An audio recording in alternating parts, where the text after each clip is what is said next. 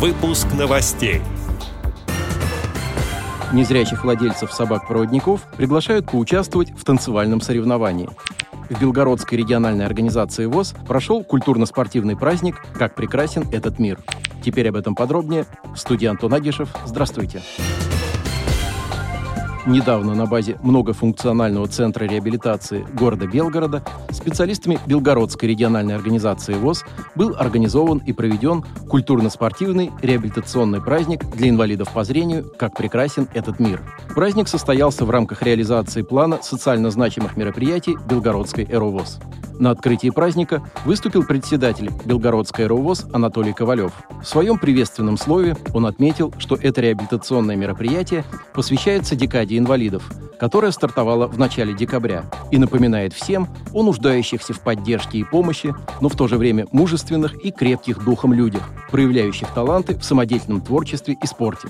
Также с приветственными словами к участникам праздника обратились сопредседатель регионального совета сторонников партии «Единая Россия» Юрий Дьячков и директор Белгородской государственной библиотеки для слепых Елена Саруханова. В первой части праздника все желающие смогли принять участие в адаптированных настольных играх для незрячих, среди которых были кальбутта, тейбл эластик, шаффлборд и другие. Также были представлены шашки и шахматы, как самые популярные настольные игры, которые требуют от игроков стратегического мышления, тактических решений и умения предвидеть замысел противника. Участникам были предоставлены шахматные доски, специально оборудованные с учетом особенностей здоровья игроков. Эти доски имеют углубление, а фигуры оснащены специальными ножками, что исключает возможность их смещения или падения.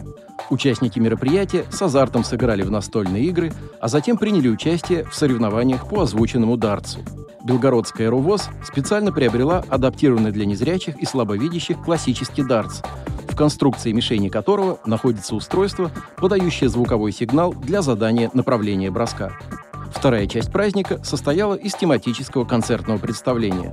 На сцене выступили самодеятельные молодые артисты, члены Белгородской «Эровоз» из Белгорода и многих других населенных пунктов области. Артисты представили свое творчество во всем его многообразии.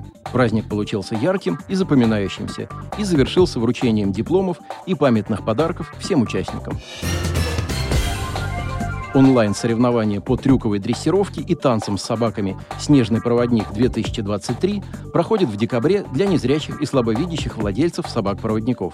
Принять участие в инициативе предлагают фонд «Ученый пес» и некоммерческая организация «Мира». Стать конкурсантами могут жители любых регионов России. Соревнования бесплатные, танцевать участникам предлагают фристайл, то есть в свободном стиле. Рекомендуемая продолжительность выступления от полутора минут до 2 минут 15 секунд.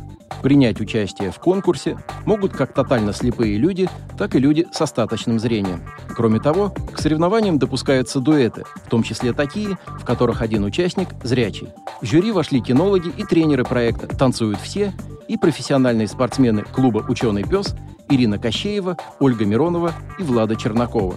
Чтобы стать участником конкурса, нужно прислать заявку, видеозапись своего танца в хорошем качестве, звуковую дорожку и дополнительные материалы на почту snowguidedog.sobaka.yandex.ru.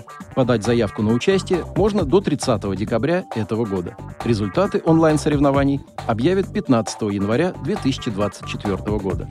Отдел новостей «Радио ВОЗ» приглашает к сотрудничеству региональной организации. Наш адрес – новости собака ру. О новостях вам рассказал Антон Агишев. До встречи на «Радио ВОЗ».